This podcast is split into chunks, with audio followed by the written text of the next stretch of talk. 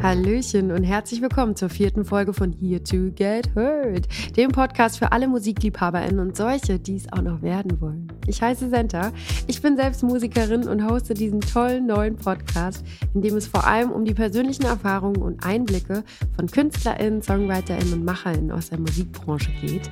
Es geht hier um Sichtbarkeit, um Chancengleichheit und noch so viele andere spannende Themen. In der heutigen Folge ist die einzigartige Ames zu Gast. They haben wir im Rahmen des Reeperbahn-Festivals in Hamburg getroffen und Ames war selbst mal Fan einer großartigen Band, schaffte den Sprung auf die eigene Bühne, liebt es sich mit ihrer Community auszutauschen und sagt selbst, ich bin mehr als nur ein Like. Vorhang auf für die wunderbare Ames. Hallo Ames. Hi. Schön, dass du da bist. Ich freue mich, danke. Jetzt kommst du aus Österreich. Du lebst in Wien? Ja? ja? Yes. Jetzt, vielleicht frage ich dich das nachher. Das wäre jetzt natürlich blöd zu fragen, welchen Bezirk wohnst du, weil ich habe auch mal in Wien gelebt. Und dann nicht, dass da plötzlich Leute vor deiner Haustür stehen. Äh, ich liebe Wien, ja. aber ich frage dich das später. Okay, okay. Äh, nimm uns mal in deinen eigenen Worten mit. Wie bist du aufgewachsen? Wie war deine Kindheit? Ähm, also sie war sehr, ich würde sagen, äh, ruhig tatsächlich. Mhm. Ähm, Salzburg, äh, Stadtgrenze gerade so, dass es halt nicht in der Stadt drin war, aber dass er mit dem Bus irgendwie 20 Minuten in die Stadt reinfahren, das war gut angebunden, würde ich mal sagen.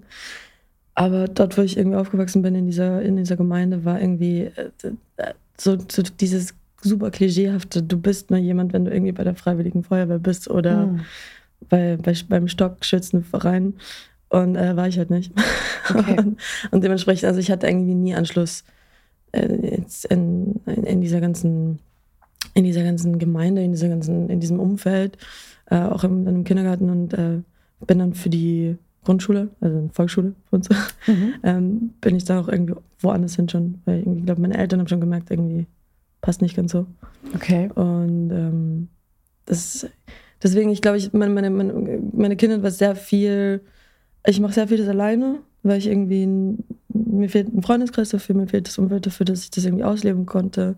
Ich habe sehr viel Fußball gespielt damals und es war halt einfach vor Jahren noch ganz anders auch als jetzt. So, das war halt einfach viel mehr so, ich war am Sportplatz und die Jungs haben mich einfach wirklich weggejagt. Echt, so, ja? Das war halt richtig so, ey, bist ein Mädchen, du kannst hier nicht spielen, aber Krass. wirklich, also mit voller Überzeugung und auch irgendwie sehr, sehr bereit, da richtig reinzugehen und mich da wirklich zu also wegzujagen komplett. Und das, deswegen, ich habe dann irgendwann bei, bei, mir im Wald und ne, wie, wie so wilde Kerle mäßig mir so einen Bolzplatz äh, irgendwie gebaut im Wald, äh, halt weg von allen und, und, ja. und jeden. Und habe irgendwie mit den, aber so mein, meiner Nachbarsgruppe irgendwie alle, alle Kinder eingesammelt, wo ich dachte, die können vielleicht ein bisschen Fußball spielen. Also mein eigen, meine eigene Banne gegründet. Ja. Okay. Krass, was hat das mit dir gemacht? Also dazu geführt, dass ich eigentlich ähm, wahrscheinlich jetzt Musik mache tatsächlich. Okay. Ähm, weil, also jetzt nicht irgendwie als, als, als, als Ausgleich oder Ventil, sondern äh, ich war, äh, das, ich, ich habe überlegt, professionell Fußball zu spielen. Ah. Und der Grund, warum das äh, unter anderem, glaube ich, auch nicht funktioniert hat, war, weil ich einfach nicht mit Jungs kicken wollte. Also zu dem Zeitpunkt, wo ich angefangen hätte wollen, irgendwie auch äh, im Verein zu spielen, gab es in meinem Umfeld nur Vereine mit Jungs, mhm. also eigentlich Jungsvereine und wo halt dann, wenn du Glück hattest, irgendwie ein Mädchen in, auf so 70 Jungs kommt. Ja. Und das wollte ich nicht, weil einfach die Erfahrungen, die ich gemacht habe, einfach so wahnsinnig un ungut waren, dass ich meinte, nee, ich, ich kick sicher nicht mit Jungs im Verein, das wird Hölle. Ja. Und habe dann erst irgendwie mit 13 angefangen, in, in, in einem Damenverein zu spielen, mit 33, 37-Jährigen und ich ah. war halt mit Abstand die Jüngste. Und ähm, ja, also ich glaube, ich hätte, hätte ich irgendwie früher angefangen oder hätte ich früher irgendwie eine, eine Gruppe gefunden, irgendwie mit äh, anderen Mädels und äh, anderen Kindern, die, die mich dann nicht irgendwie verjagen, dann äh, wäre ich vielleicht jetzt nicht hier, sondern würde Fußball spielen noch. Verstehe ich gut. Ja. Dann bist du ähm, in deiner Jugend auf eine Band aufmerksam geworden. Ja. Äh, welche Band ist das? Wie war das? Da ging es ja richtig ab. Ähm, Jennifer Rostock. Lieb ich. Wie war das für dich? Also ich war, ich war auf, meinem, auf meinem allerersten Festival. Ich habe meine Mom sehr lange überreden müssen, weil ich war 15. Und äh, die wollte mich natürlich nicht drei Tage vom Festival fahren lassen, auf so ein Rockfestival in Österreich, Nova Rock. Und ich habe dann äh, sie überredet, dass eine Freundin, die halt fünf Jahre älter als ich, dass sie quasi mitfährt. Und äh, meine Mom mochte die Freundin und deswegen war das irgendwie okay, dass Okay, die quasi gut, auf mich ja. aufpasst. So, die trinkt keinen Alkohol, die macht nichts, die ist brav. Und dann bin ich auf dieses Festival und ich weiß nicht, ich bin, ich weiß nicht, welcher Tag es war, der zweite oder dritte, I don't know. Aber ich bin auf jeden Fall irgendwie zu, zu, zur Bühne, weil äh, ich gerade immer, ich, ich hatte immer so einen Zeitplan mit so, welche Bands will ich wann Ja. sehen? So, ich war so richtig Hardcore-Festival-Fan. und dann hatte ich irgendwie so einen freien Zeitslot und bin äh, irgendwie auf, so, auf diese Bühne, ähm, auf dieses Gelände und dann, dann spielt auf einmal, äh, ich wusste es damals nicht, aber spielt Jennifer Rostock. Und ich war Mhm. so, was passiert hier? Ja. So, und ich, ich war sofort irgendwie gefangen und war wirklich mit jedem Song dann weiter vorne und stand, glaube ich, dann irgendwie in der, in der, in der fünften Reihe irgendwann am Ende und war so, ich, ich, ich, ich weiß nicht, was da gerade mit mir passiert, aber ich habe das Gefühl, ich brauche das in meinem Leben. Und bin dann irgendwie nach Hause und habe das ganze Festival-Line-Up auf, auf YouTube nochmal durchgesucht, weil ich habe mir den Namen nicht merken können. Und, und, und dann ähm, bin ich jahrelich nicht weggekommen von der Band. Wow. Und Ja. dann bist du, hast ganz viele Tickets gekauft, bist Ja. immer hinterher. Freundschaften sind entstanden. Ja, beste Freunde. Wow. Ja. Und dann habt ihr so Fanart-Aktionen gemacht. Ja. Womit hat sich auf sich da, was war das genau? Also ich war halt einfach bei so vielen Konzerten. Das war halt so, ich habe vorhin schon kurz erzählt, so ich habe da einfach immer Schwierigkeiten, irgendwie Anschluss zu finden. Und irgendwie Jennifer Rostock war für mich das erste Mal ähm, irgendwie so im Umfeld, wo ich das Gefühl hatte, so, ey, ich kann da einfach sein. Und das fand ich einfach, das war so neu für mich. Mhm. Und deswegen so, so wertvoll, dass ich das einfach, ich habe so viel davon gebraucht, auch für mich. Deswegen bin ich einfach zu jeder Show. Und äh, wenn man dann irgendwie bei so fünf bis zehn Konzerten von einer Tour ist, dann, äh, dann, dann weiß man schon, was passiert bei so einer Show. Also man kennt die Ansagen dazwischen, man kennt die ganzen Outfit-Changes, man kennt, was passiert, wann, welcher Song wird wann gespielt. Ich konnte die Setlist auswendig. Ich habe zwischen den Songs mitreden können, das fand ich auch immer recht lustig. Und das hat da immer dazu geführt, dass ich dachte hey, irgendwie, also es ist trotzdem noch immer noch geil, äh, dort zu sein und, und die ganze Show zu sehen, aber irgendwie ging es dann schon ein bisschen mehr um dieses ganze, ähm, was um die Show herum passiert. Also eben davor stundenlang mit den Freunden irgendwie davor chillen, danach auch nochmal warten und hoffen, dass vielleicht irgendwie die Band zum Merch rauskommt ähm, und dann irgendwie neue Leute kennenlernen. Und ich dachte so, hey, es wäre doch voll lustig, wenn wir das irgendwie, wenn wir auch für uns dann nochmal was Neues reinbringen und so irgendwelche Aktionen machen. Und haben angefangen, irgendwie random Sachen zu machen. Also irgendwelche Flyer zu verteilen. Und dann stand, oh man, bei dem Song haltet ihr alle jetzt diese bunten Zettel hoch. Oder irgendwie, wir hatten, keine Ahnung, tausende von Seifenblasen und irgendwie so diese Seifenblasen verteilt. Und dann, Geil. also einfach so kleine Dinge. Und das wurde dann irgendwie ein bisschen größer. Und dann war es okay, ähm, ich glaube, wir sollten das jetzt langsam irgendwie mit den, zumindest mit den Veranstaltern abklären oder mit der, mit der Managerin auch von der Band. Und ich habe dann, ich weiß nicht, ich habe damals irgendwie die erste Mail dann an die Managerin geschrieben und meinte so, hey, wir würden gerne Fanaktion machen und äh, ich glaube, es wäre wichtig, dass, dass zumindest du weißt oder die Produktion weiß, dass irgendwie was passiert Ja. äh, und um auch abzuklären, ob das für euch okay ist. So. Und dann wurde es irgendwie größer und größer und dann hat sich das irgendwie so, ich weiß nicht, also auf, auf einmal hieß es immer so, ja, Jennifer Rostock geht auf Tour und dann äh, irgendwo wird es wieder eine Fanaktion geben, in irgendeiner Stadt. Keiner wusste wann und wo, aber es wird immer irgendwo was geben. Geil. Und das war dann über Jahre. Also wart ihr auch immer miteinander verbunden? Ich meine, du warst ja dann 2022 Mhm. äh, mit unterwegs bei Geneva. Ja, dieses Jahr sogar. Dieses Jahr. Ja, vor ein paar Monaten. Wow. Ja. Ach, wie geil. Ja. Der, also seitdem seid ihr in Kontakt geblieben oder wie war das? Also, also ich, ich bin halt, ich bin halt irgendwie dazu, als das Ganze, es war kurz vor dem, vor dem ganz, ganz, ganz großen, äh, ich, ich würde sagen, äh, Erfolg von, von, von, von der Band auch. Das heißt, ähm, damals hatten sie auch noch Zeit, auch irgendwie kurz zum Merch irgendwie rauszukommen. Und ähm, dann hat sie das halt natürlich irgendwie mitbekommen, dass da irgendjemand so komplett ihre Fanaktion macht und so. Mhm. Und ähm, ich weiß, es waren damals noch Snapchat-Zeiten. Und ich weiß noch, sie ist mir damals dann irgendwie auf Snapchat gefolgt und, und ich war so, ey, ciao. So.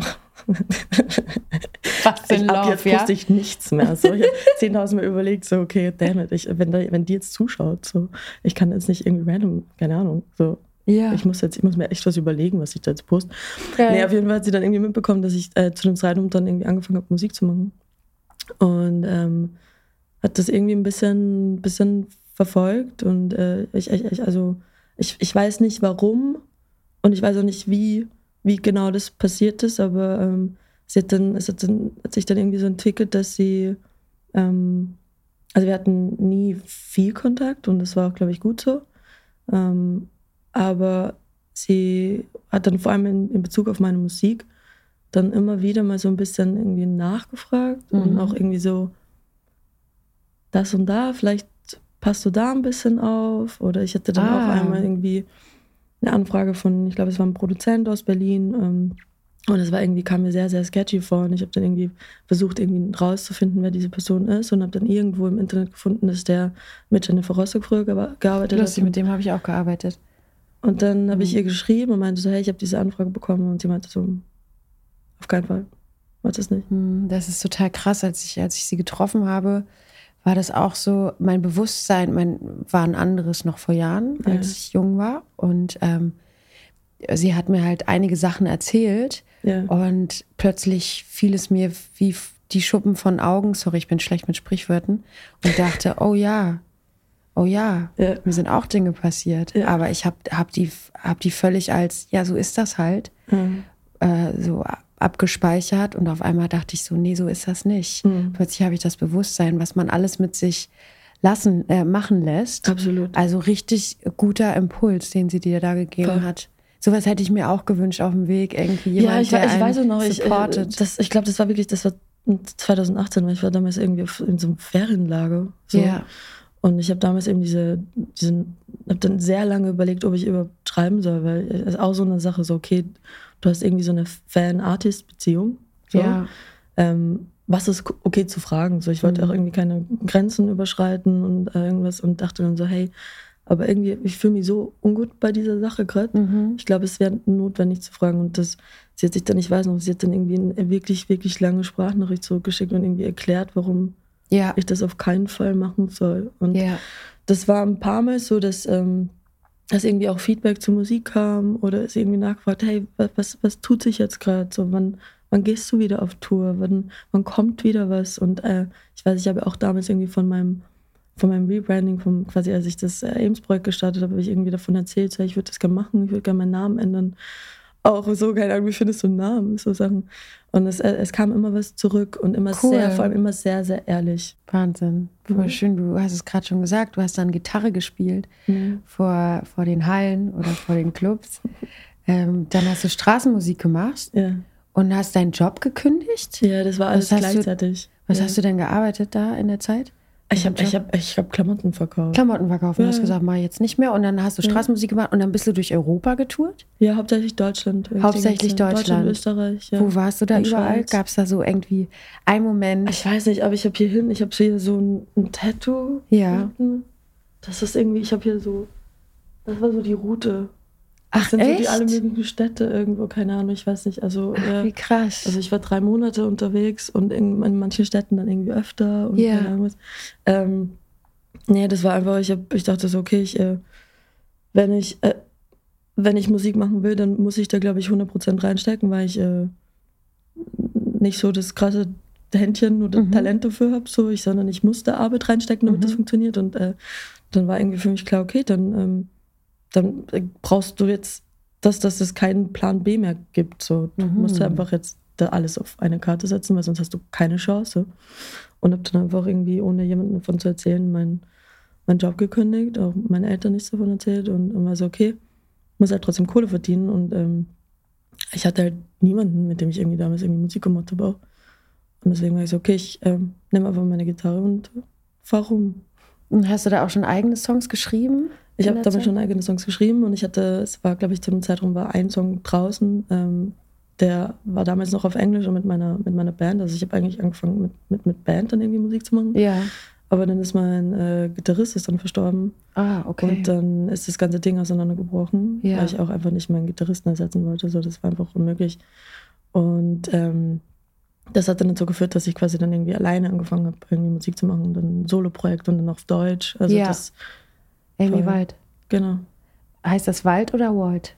Ähm, ich weiß es gar nicht mehr wirklich. Weiß es gar nicht mehr ähm, wirklich. Also Aber bist du damit zu einem, ähm, ähm, zu einem Major-Label oder nee, zu einem nee, Indie? Nee. Oder wie, wie sind da deine ersten Erfahrungen mit der Musikindustrie? Ich hab wie hast du released? Ähm, selber. Alles selber gemacht? Alles selber. Ich habe selber Label gegründet. Geilo. Ähm, und selber released und ähm, ein bisschen was verkackt. Okay. Und war auf einmal ähm, mit einem Song von mir auf äh, Platz 1 in den Schlagercharts vor Helene Fischer. Nein. Ja. Wow. Das war mein Coming-out-Song. Das war kein Schlagersong, das war ein Popsong. Aber das ähm, geil? ich habe hab über DistroKid veröffentlicht. ja. Und das war halt alles auf Englisch. Ja. Und da steht halt Genre, ne? Ja. Und ich war halt so, hey, German Pop. Ja, Ja. das ist Deutschpop. Ja, Ja, klar. fix. Ist ja. Und wähle halt German Pop aus. Und dann, was ist dann passiert? Also halt irgendwie, das war glaube ich so 2018. Und ich war gerade irgendeinen Job gekündigt und es Ja. war irgendwie dieses, dieses ähm, in Deutschland noch nicht so das, dieses Thema, dass man äh, irgendwie diese queere Erfahrungen in die Musik irgendwie, ja. das irgendwie da thematisiert und irgendwie einbaut. Das heißt, es ging irgendwie so ein bisschen viral auf, ähm, auf Instagram auch. und dann kamen irgendwie so viele Pre-Sales und so Pre-Sales und kein alles. Und dann äh, schicken mir Leute Screenshots und meinen so, hey, ich habe deinen Song vorbestellt, aber warum steht da Kategorie Schlager? Und ich war so, ja, das ist ein Fehler. Mhm. So. Und dann kamen halt mehr Screenshots, hey, du bist irgendwie in der Kategorie Schlager. Und dann schreibe ich DistroKid zu. Also, ich, warum bin ich ein Schlager? und die meinen so, hey, du hast German Pop ausgewählt, das heißt halt Schlager. Das ist nicht Ach, Deutschpop. krass. Das ja, einfach- stimmt. Wenn man Das ist German Pop, ist Schlager. Und ich dachte so, ja, ja, ist Deutschpop. Geil, okay. Und dann ähm, war aber der Song so lange in dieser Kategorie drin, dass quasi am Tag vom Release, ähm, ich weiß nicht, ich war in München bei einer Freundin und wir gehen so live auf, auf Instagram und dann schreiben Leute so, yo, du bist auf Platz 1 in den Schlagecharts, du bist auf Platz 1 in den Schlagecharts. Und ich so, nein, nicht, oder? Und nein, oder? Und öffne so, okay, ich auf Ja. iTunes und alles. Und war einfach vor Helene Fischer auf Platz 1 in den Schlagecharts. wow. Amy Ward, Liebesleben. Und, ja und cool. gleichzeitig auch in den Popcharts. Echt, ja? Ja. Also ich war in der Geil. allgemeinen Kategorie, ich war in Schlagercharts auf Platz 1 und ich glaube in den Popcharts irgendwie auf Platz 9 oder so. Krass, krass. Also das so und dann irgendwie so Schlagzeilen. Salzburgerin stößt Helene Fischer vom Platz 1 der Schlagercharts. Wie Und geil ich so, ist Alter, Leute, ich hab's einfach nur Mega. verkackt, weil ich selber Musik veröffentliche und keine Ahnung von irgendwas Kannst mal sehen, was da so passiert. Geil. Und rückblickend fand ich das so lustig, dass das genau mit so einem Coming-out-Song passiert. Wahnsinn. So. Spannend. Vielleicht war es Ja. wichtig für dieses Genre. Vielleicht. Vielleicht, ja. Vielleicht sollte es so kommen. Ich meine, du hast das ja dann auch hinter dir gelassen, ne? Und hast dann Ja. einfach weitergemacht als Ames. Äh, nimm uns mal kurz auf die Reise mit. Ja. Warum? Das ist ja Ja. auch was, also so eine Erfolgsgeschichte dann auch hinter sich zu lassen, Ja. ein Schlagerchart Nummer eins zu sein, zu sagen, will ich nicht mehr. Ähm, ich, ja, ich, ich habe es mir nicht unbedingt gleich gemacht, damit um ehrlich zu sein. Also ähm, ich, ich glaube, ich, ich könnte jetzt gerade an einem anderen Punkt sein, wenn ich äh, nicht die Entscheidung getroffen hätte, das äh, ganze Ding nochmal neu zu starten. Warum? Ähm, weil ich gerade in Österreich den ersten größeren Erfolg hatte mit dem Mhm. Projekt. Wir waren auf, wir waren wochenlang auf Platz 1 äh, in den Charts äh, auf Ö3, also Radiocharts. Wir, hatten, wir waren in Heavy Rotation mit einem Song. Es sind die ganzen großen Medienhäuser sind aufgesprungen. Ich war täglich in Interviews beim Fernsehen. ja. Ähm, das war das erste Mal so wirklich, okay, was, was heißt es vielleicht, ähm, ein bisschen Erfolg zu haben in Österreich mit, mit Musik. Und ähm, hatte dann eine Nominierung für einen Amadeus Award mit dem Song. Und es war irgendwie alles sehr, wo man dachte, okay, ich auch die Songs, die zwei Songs, die ich danach veröffentlicht wurden, also veröffentlicht, veröffentlicht habe, die sind äh, auch wieder sofort irgendwie auf Ö3 gelaufen. Also Hm. ich glaube, hätte ich einfach theoretisch das weitergemacht, dann ähm, wäre ich vielleicht jetzt ein, ein Act, den man aus Österreich kennt, weil läuft im Radio, kommt dann irgendwie nach Deutschland rüber, weil in Österreich Erfolg und ähm, aber mir geht's und ging's nie um das.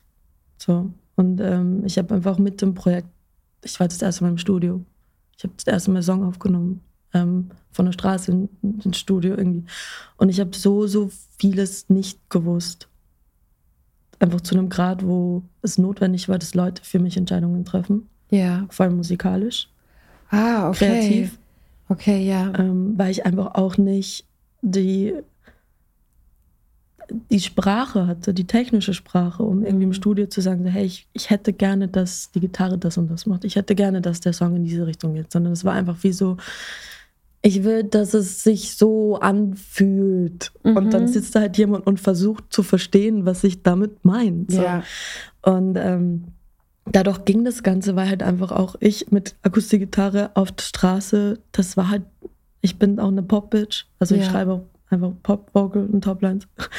Und dann ist es halt schwer zu erkennen, dass da irgendwie so ein Rockherz dahinter steckt, so ja. irgendwo. Ähm, was ich voll verstehen kann. So. Und deswegen ist es einfach sehr, sehr in diese super poppige Richtung gegangen, ähm, was dann auch damals gerade irgendwie so in dieses Radio-Ding auch irgendwie reingepasst hat. Und ich bin sehr, sehr froh, dass ich das irgendwie auch erleben durfte. Aber ich habe gemerkt, dass ich mich damit einfach irgendwie nicht mehr wohl gefühlt habe mit der Zeit. Und es ging, ich dachte zuerst, okay, vielleicht ist das einfach nur kurz eine Phase und es wird wieder. Aber das ging so weit, dass ich, also dass ich versucht habe, mich mit dem Projekt zu verstecken. Also ich ah, hab, okay. wenn ich irgendwie Leute kennengelernt habe und dann meinen sie so, hey, was machst du? Aber ich so, nicht so witzig, so, was ja. machst du? Hm, verstehe. Also ich wollte nicht, dass du warst die, nicht stolz drauf, dass das. Ich wollte nicht, war. dass sie die Musik auschecken. Ich wollte ja. nicht, dass sie wissen, was ich mache. Und, ja. und das ist das Schlimmste, ja. wenn das dein Job ist. Absolut. Wenn das irgendwie dein, deine Liebe ist und dann, dann, versteckst du die. So aus welchen Voll. Gründen auch immer. Und das, ich habe dann einfach gemerkt und ich habe dann äh, langsam irgendwie mein Team eingeweiht und meinte so, hey Leute, ich, ich, ich kämpfe da gerade sehr mit mir selber und ich, ich, ich glaube, ich brauche das, dass wir nochmal neu anfangen. Und alle waren so, boah.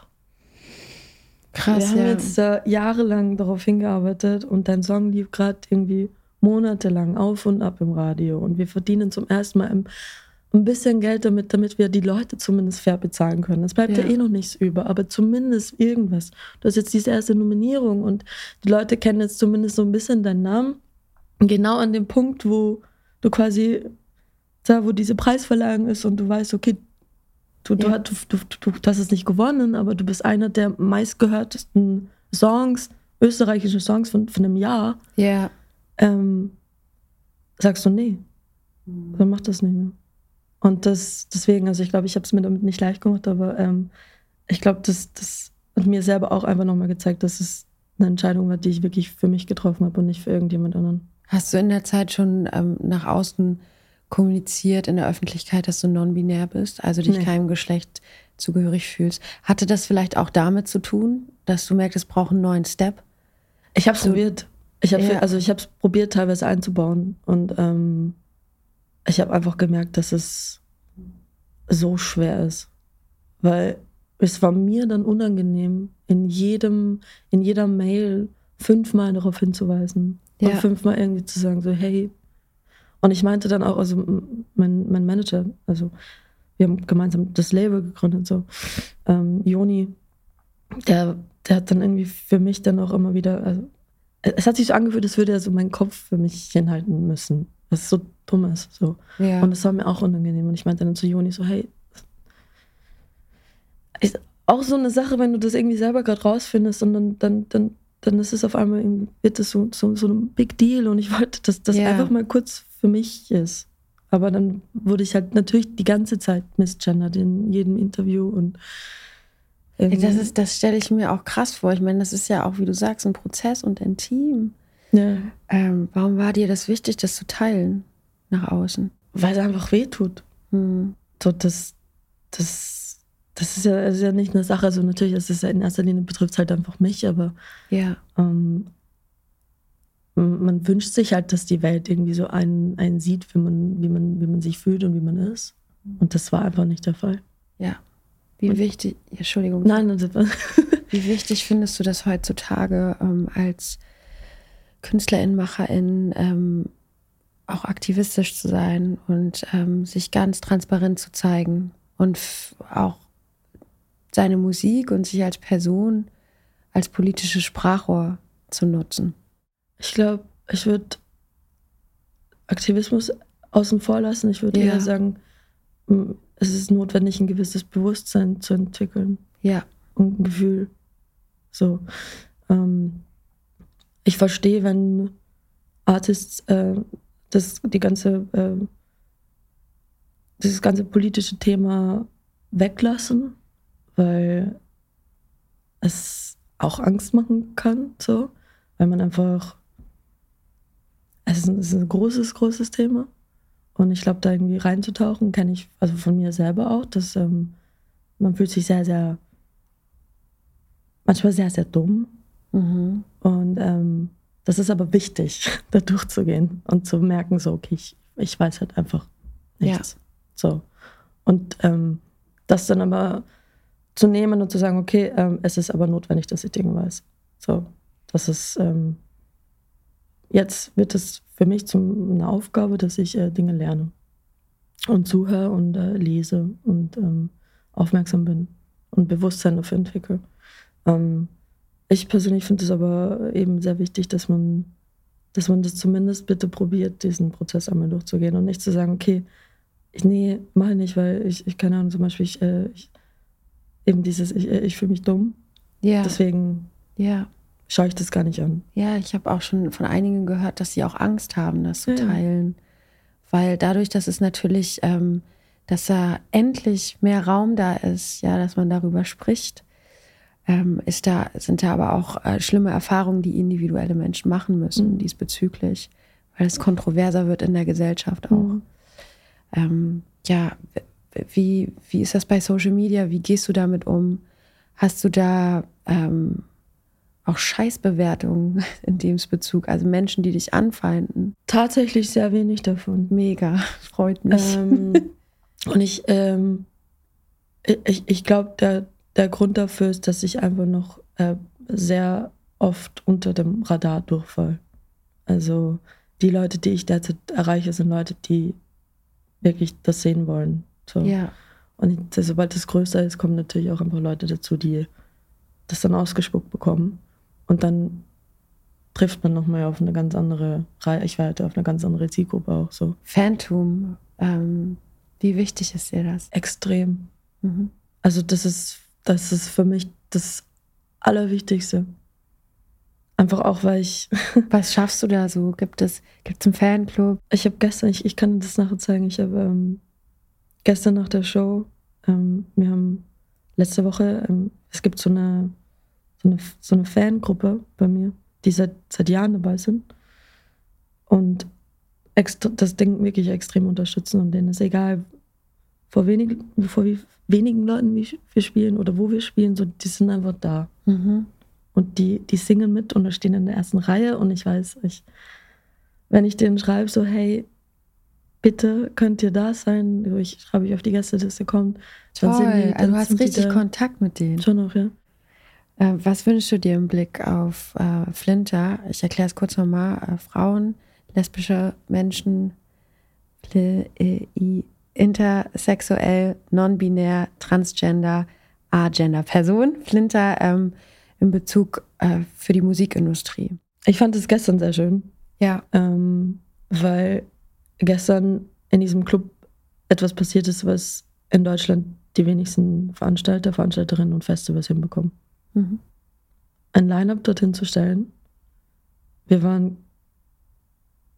Äh, ich, ich, ich weiß nicht wann, ich glaube, noch nie in meinem Leben habe ich im Rahmen von einem Line-up spielen dürfen, wo so viele Frauen und weiblich gelesene Personen auf der Bühne waren. Ähm, und äh, Menschen, die nicht binär sind. Ja.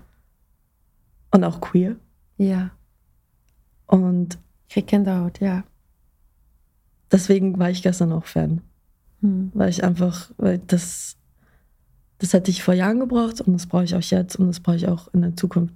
Dass wir nicht irgendeine Quote erfüllen. Ja. Sondern dass, ähm, dass, dass, was man uns halt genauso bucht wie andere auch. Jetzt kommt ein kleiner Spot. Wusstest du, dass das erste SM7 bereits 1973 auf den Markt kam? Seitdem wurde das Mikrofon nur einmal angepasst. Mittlerweile hat das SM7B also Kultstatus erreicht. Nutze es an den Drums oder vor dem Amp.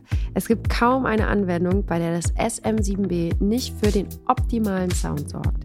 Und auch wenn du noch am Anfang stehst, mit seiner robusten Bauweise ist das SM7B perfekt für dich geeignet. Finde deinen eigenen Sound und check unsere Show Notes für mehr Infos. Was sind bei dir jetzt die nächsten Steps? So was steht an? Ich bin gerade viel im Studio. Es kommt dieses Jahr noch eine, noch eine EP raus. Oh. Ähm, Wie viele Songs? Vier. Mhm. Ja. Und das, äh, ich freue mich extrem, weil ich, äh, weil ich das irgendwie so anfühle, das wäre so Ames Ära 2.0. Drama. Geil. nein, wirklich. ähm, nein, wirklich. Also ähm, es ist, ich glaube, ich habe das Gefühl, ähm, ich merke einfach gerade, dass das Ames-Projekt vor allem ein Live-Projekt ist. So.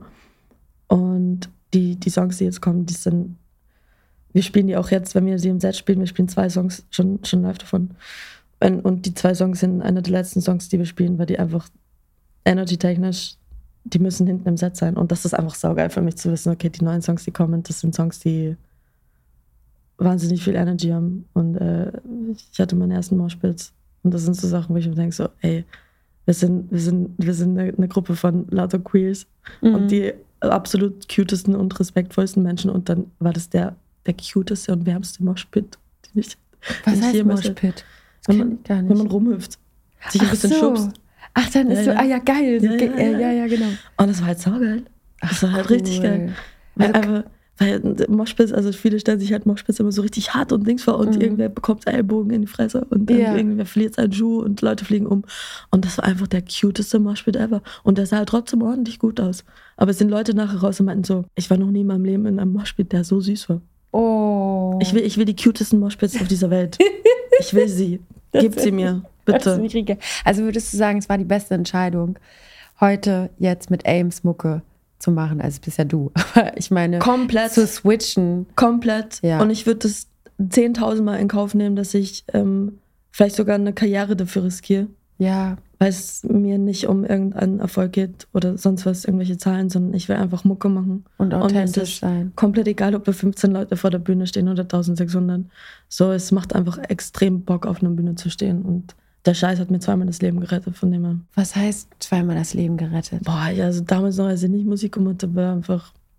Da ging es mir extrem schlecht und dann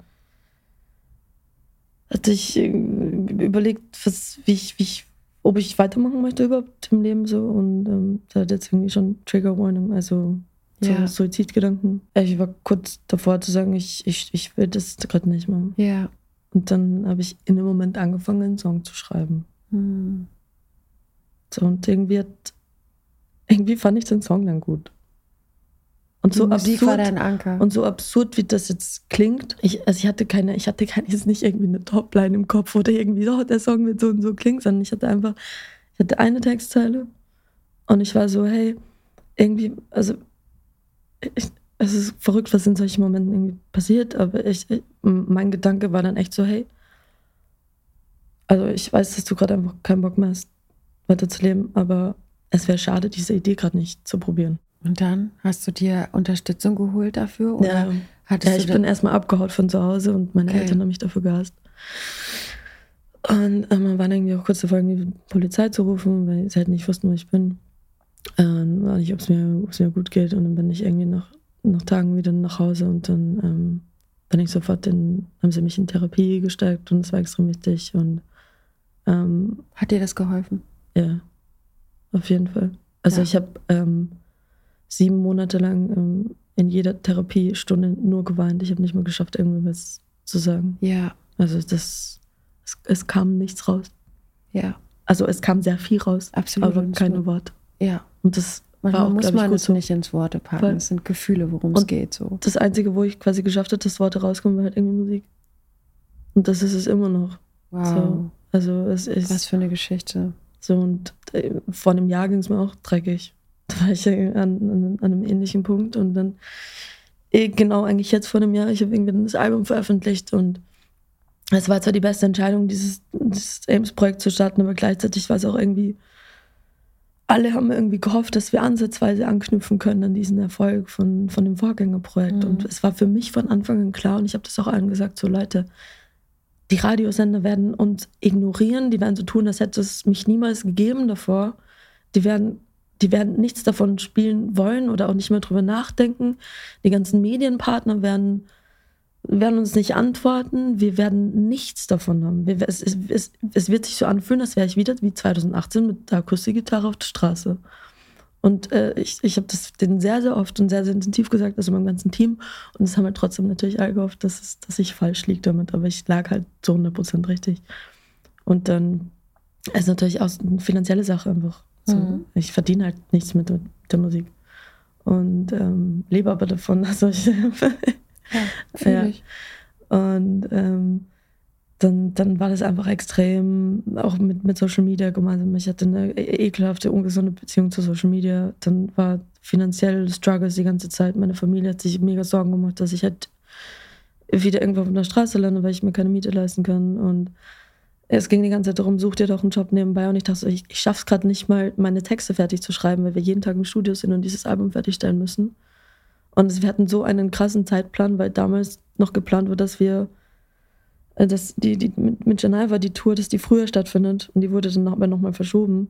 Aber wir wussten, mussten quasi alles irgendwie fertig bekommen, um mit Geneva auch auf Tour gehen zu können. Und ähm, es war einfach, der Zeitplan war einfach, das war so ungesund. Und mir ging es extrem dreckig. Also richtig, Krass. richtig auch in, mit, äh, auch irgendwie so in, in einer Beziehung und mit mir selber. Und dann, ja, war ich äh, einen Tag nach meinem Geburtstag in der Klinik von einem Jahr. Okay. Und deswegen war das irgendwie gestern für mich auch irgendwie krass, dann jetzt ein Jahr später quasi hier im Ripperbahn Festival zu sein und davon zu reden, dass ich, dass jetzt, dass ich eine EP mache und dass dieses Album jetzt ein Jahr dann wird und ähm, dass ich von Fans von eine goldene Schallplatte bekomme. Also das sind schön ganz viel Liebe, die zu dir kommt. Ja. ja. Aber vielen Dank für dein Vertrauen, danke, dass du mir das so erzählt hast, so ehrlich ja. und offen. Ähm, das schätze ich sehr. Es war ein richtig ja. schönes Gespräch mit dir. Ja, das ich fand es richtig toll. Ähm, ich würde jetzt gern noch eine schnelle Fragerunde mit dir Let's machen, go. wenn du Lust hast. Okay, der perfekte Song bei Wut. Bei Wut? Ja. Ich weiß es wirklich, ich weiß es nicht. Weiß es nicht. Nee, ich, ich weiß es nicht. Ähm, brauchst du bei Wut was Seichtes oder brauchst du bei Wut so richtig Gitarren? Ich brauche Gitarren. Ja, okay, gut, das kann ich verstehen. Ich brauch, also ich, ich, ich, ich, ich, bei mir ist es immer sehr gefühlsverstärkend. Wenn ich traurig bin, dann höre ich die traurigsten Songs auf mhm. dieser Welt. Und dann heule ich. Ja, und danach es mir, danach durch den Schmerz. Und wenn ich wütend bin, dann, dann brauche ich das Schlagzeug. Ja. Dann brauche ich das ein richtig gutes Schlagzeug. Ich brauche E-Gitarren und ich brauche einen Bass, mit, der so dreckig verzerrt ist, ja, dass du dir denkst, oh Gott. Ja. Aber fällt dir jetzt keine auf Anhieb ein? Nee, so? das nee, ist gerade echt Pressure. Ich überlege, okay. Okay, drei später. Worte. Äh, ja. Wie würdest du dich beschreiben? ähm, ich bin ein Golden Retriever mit so, mit so einem Stachelhalsband. Ähm, mit äh Gender Dysphoria. das finde ich geil. Das finde ich mega. Äh, was ist dir wichtig? Ja, für dich in der Musik. Also Ehrlichkeit. Ehrlichkeit. Schreibst du erst die Texte oder erst die Musik? Unterschiedlich. Echt unterschiedlich, ja. ja? Und wie hörst du Musik? Ähm, hörst du erst die Texte oder erst die Melodie? Ich glaube, ich höre zuerst Gefühl. Gefühl? Und mhm. dann? Kommt von welcher Sprache? Wenn es Deutsch ist? Deutsch ist instant die Text. Ja, ist spannend. Das finde ich spannend, weil es ist unterschiedlich. Menschen hören unterschiedlich Musik. Manche ja. erst viel später auf Text, ja. manche zuerst auf Text. Das finde ich immer spannend, wenn zum Beispiel ich neue Songs habe, dann weiß ich, ach, die Person hat das jetzt angehört und hat gesagt, ja. ach, den Song finde ich gut. Dann höre ich aus der Perspektive mhm. nochmal die Songs. Ich glaube, bei mir kommt, also bei mir entscheidet das Intro, wie ich, wie ich Musik, also wie ich den Song höre. Ah. Wenn, wenn das Intro musikalisch interessant ist, dann höre ich meistens zuerst auf, auf das Instrumental. Gut. Und dann kommt das nächste, es kommen Toplines. Mhm. Und dann kommt Text. Und wenn das Intro irgendwie nicht so viel hergibt, dann ist das erste versichert Toplines und Text. Was heißt Toplines? Kannst du das nochmal erklären? Äh, Vocal Lines, Harmonien, Gesangslinien. Ja. Danke. ähm, auf welches Feature hättest du mal Lust? ähm, alle, die gestern gespielt haben. Wow, echt, ja? Mhm. Geil, ich war auch dabei. Mhm. Nice, lass mal sprechen. Ja. Und auf welches Festival würdest du gerne mal spielen? Also schon Full Circle Moment wäre für mich natürlich Nova Rock in Österreich. Geil. Also in der Hoffnung, dass dann irgendwo da hinten ein Kind steht, das sich dann auch bis nach vorne in die fünfte Reihe durchkämpft und dann nach Hause geht und sich das ganze Line-Up durch hat, um Ames zu finden. Oh, was ein schöner roter Faden. Vielen Dank. Dankeschön. Dank dir. Wow, schon vorbei. Unsere vierte Folge von Here to Get Heard. Ames Geschichte hat mich echt tief berührt und auch inspiriert. Ich hoffe, dir ging es genauso. Wenn du magst, lass gerne mehr da als ein Like und empfehle uns gerne weiter. Wir sehen uns nächste Woche und ich freue mich jetzt schon darauf. Dies ist eine Produktion von Centerhood in der Zusammenarbeit mit Thomann Supported by Schule.